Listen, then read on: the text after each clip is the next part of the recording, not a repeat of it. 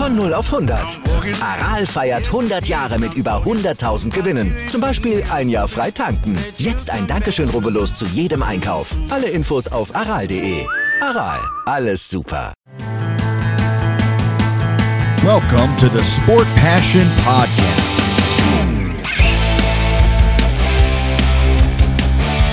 And here is your host, Lars Marendorf.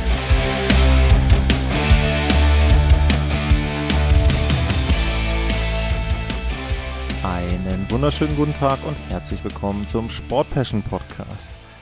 Als finales Team der Metropolitan Division und auch der Eastern Conference stehen heute die Carolina Hurricanes auf der Liste für die Vorschau zur Saison 2022-2023. Die Hurricanes hatten eine sehr gute reguläre Saison im letzten Jahr. Die landeten auf Platz 1 der Metropolitan, 116 Punkte, 54 Siege waren es.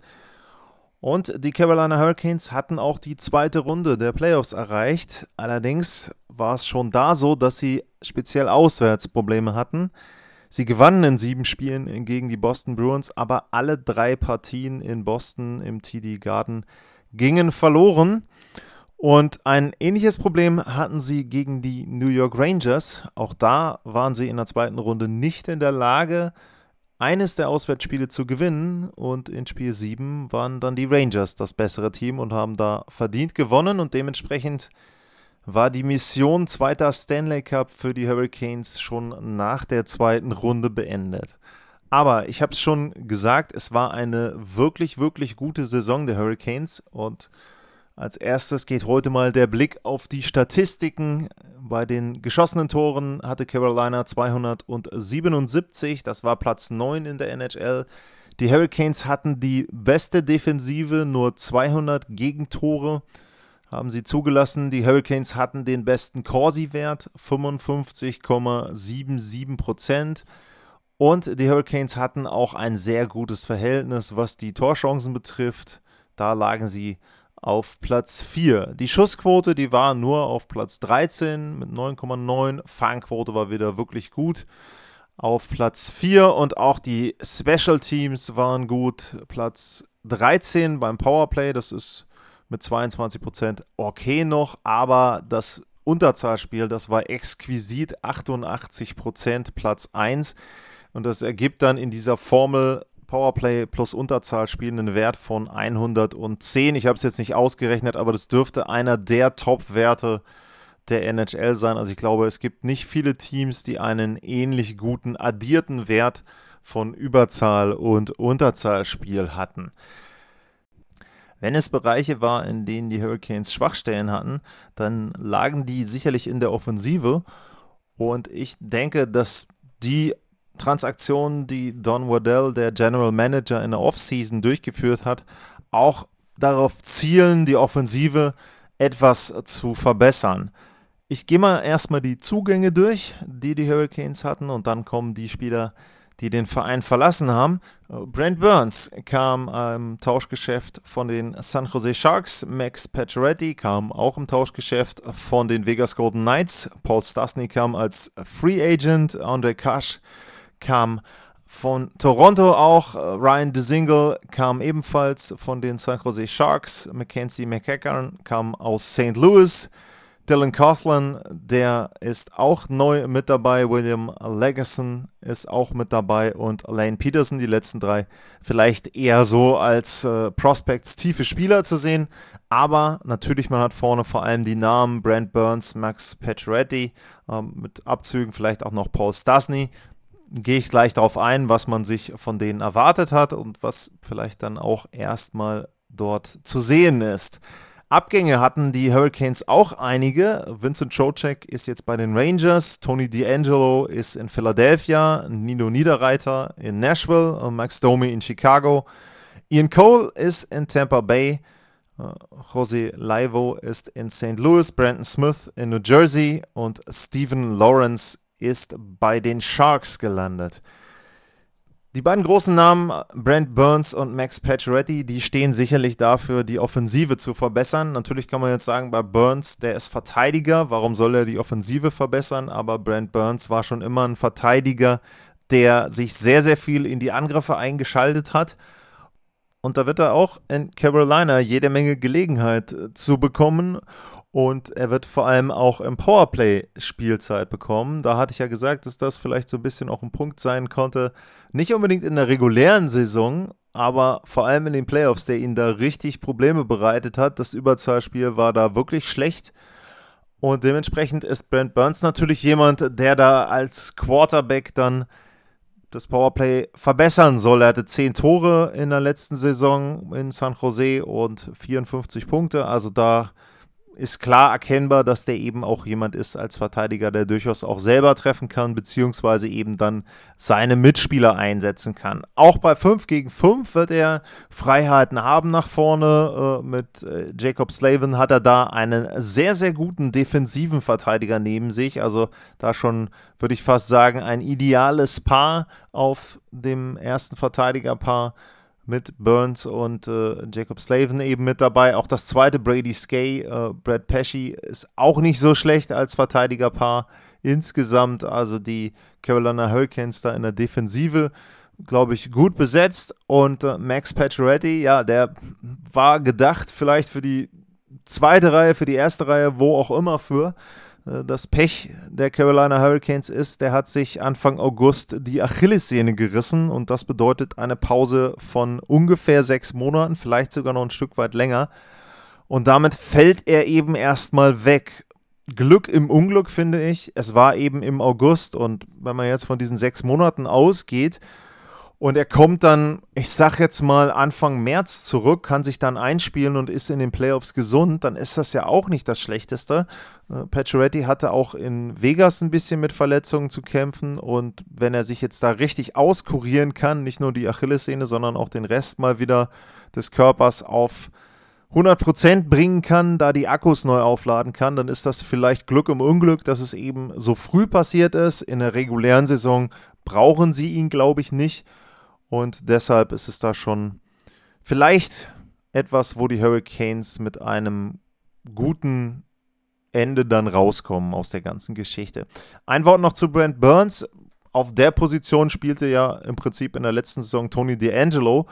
Und da hatte ich das auch schon in der Vorschau für die Flyers so ein bisschen angedeutet. Äh, auch wenn man sich Dougie Hamiltons Statistiken anguckt aus den Jahren in Carolina, dann ist es wahrscheinlich so, dass das System viel von diesen Statistiken äh, verursacht. Und deshalb ist es jetzt nicht der große Verlust gewesen, dass da eben entsprechend Dougie Hamilton rausgeht und Brent Burns zurückkommt. Wie gesagt, er ist 37, hat aber eben auch in den letzten Jahren eigentlich verlässlich gespielt. Ich will mal gucken, letzte Saison 82 Spiele, davor 56, 70, 82, 82, 82. Also er ist jemand, der sehr, sehr zuverlässig ist. Wenn ich mir jetzt hier die letzten Jahre angucke, 2013, 2014, da war das letzte Mal, dass er richtig Spiele verpasst hat. Also obwohl er 37 ist, sehr, sehr verlässlich da, Brent Burns.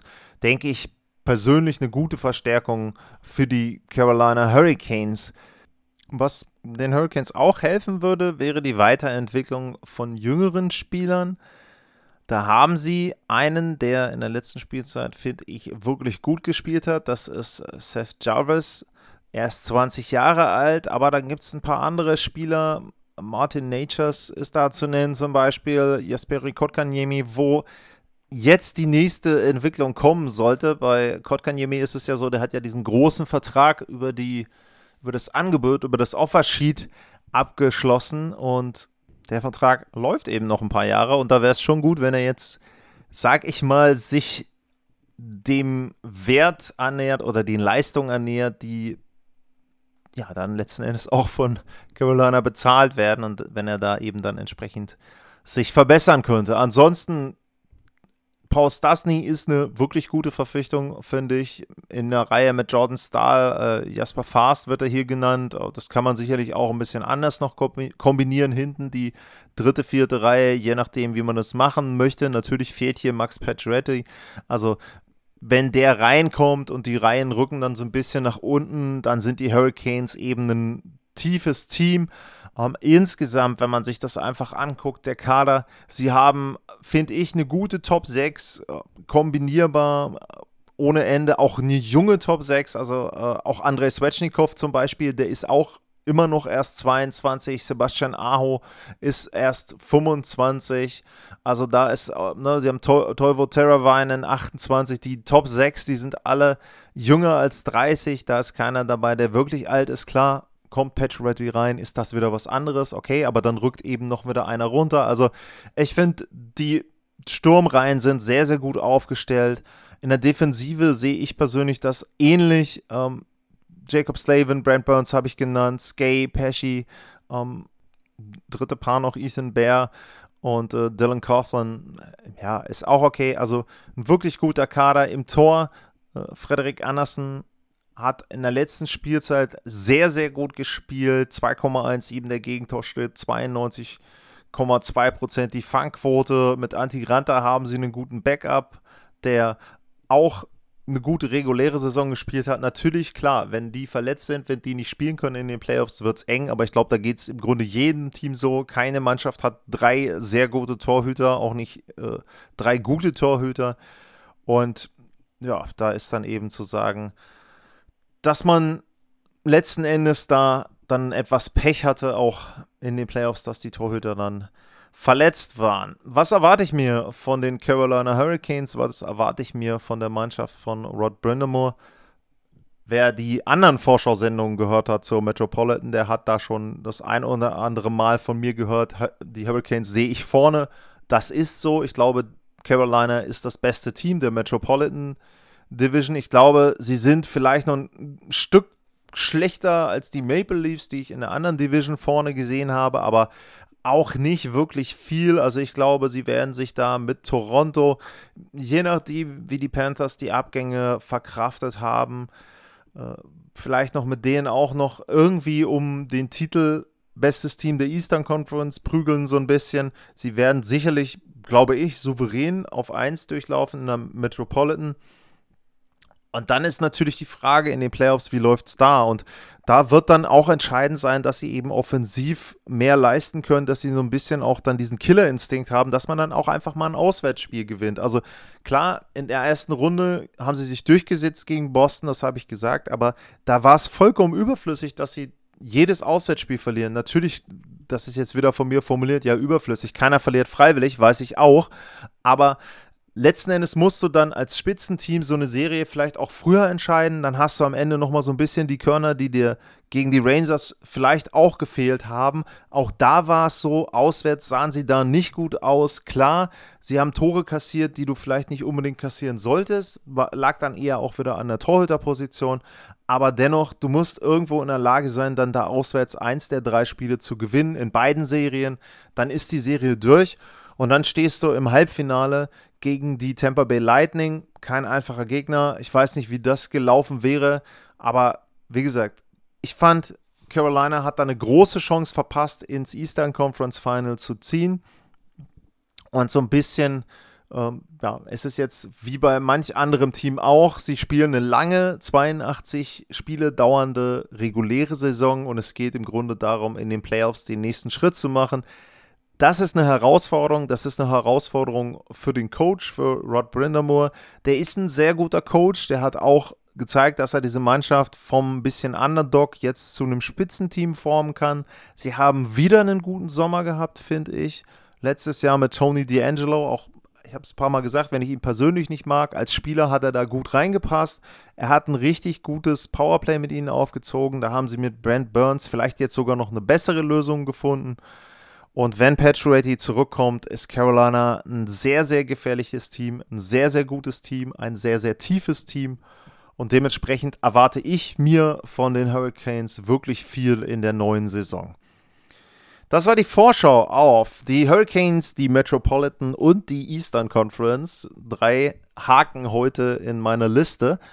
Und wenn ihr Anmerkungen habt, wenn ihr Kommentare habt, wenn ihr Fragen habt zu den Teams, die noch kommen, zur Western Conference, Central Pacific Division, wenn ihr Kommentare habt zu dem, was ich schon aufgenommen habe, was ich schon veröffentlicht habe, dann sehr, sehr gerne at Lars-Ma ist mein Twitter-Handle, info at sportpassion.de. Das ist meine E-Mail-Adresse. Wenn euch der Podcast gefällt, sagt es weiter, abonniert ihn, bewertet ihn. Das hört sich immer so ne, banal an. Das ist ja nichts Großes, ist auch keine Sache, die, glaube ich, lange dauert, wenn man sich da einmal durchklickt. Es hilft aber wirklich ungemein. Man merkt das dann, wenn so zwei, drei Bewertungen eingehen, dass irgendwo die Downloads hochgehen, weil das Podcast in irgendeinem Ranking dann erscheint, wo es vorher nicht erschien.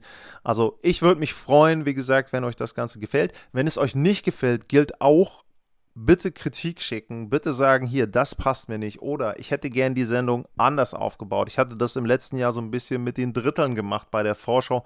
Da habe ich jetzt in dieser Spielzeit etwas drauf verzichtet.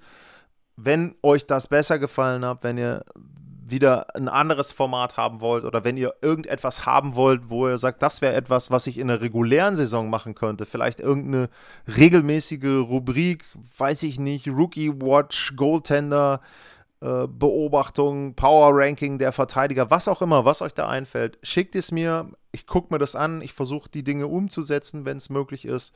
Und freue mich immer darüber, wenn jemand in irgendeiner Form interagiert und ich merke, dass ihr den Podcast hört und dass euch das eben dann auch Spaß macht und ihr da eben euch dann vielleicht auch mehr noch mit der NHL beschäftigt. Damit, wie immer, vielen Dank fürs Zuhören. Bleibt gesund und tschüss.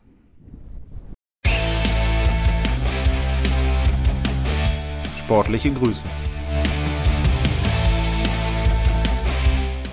Das war's, euer Lars.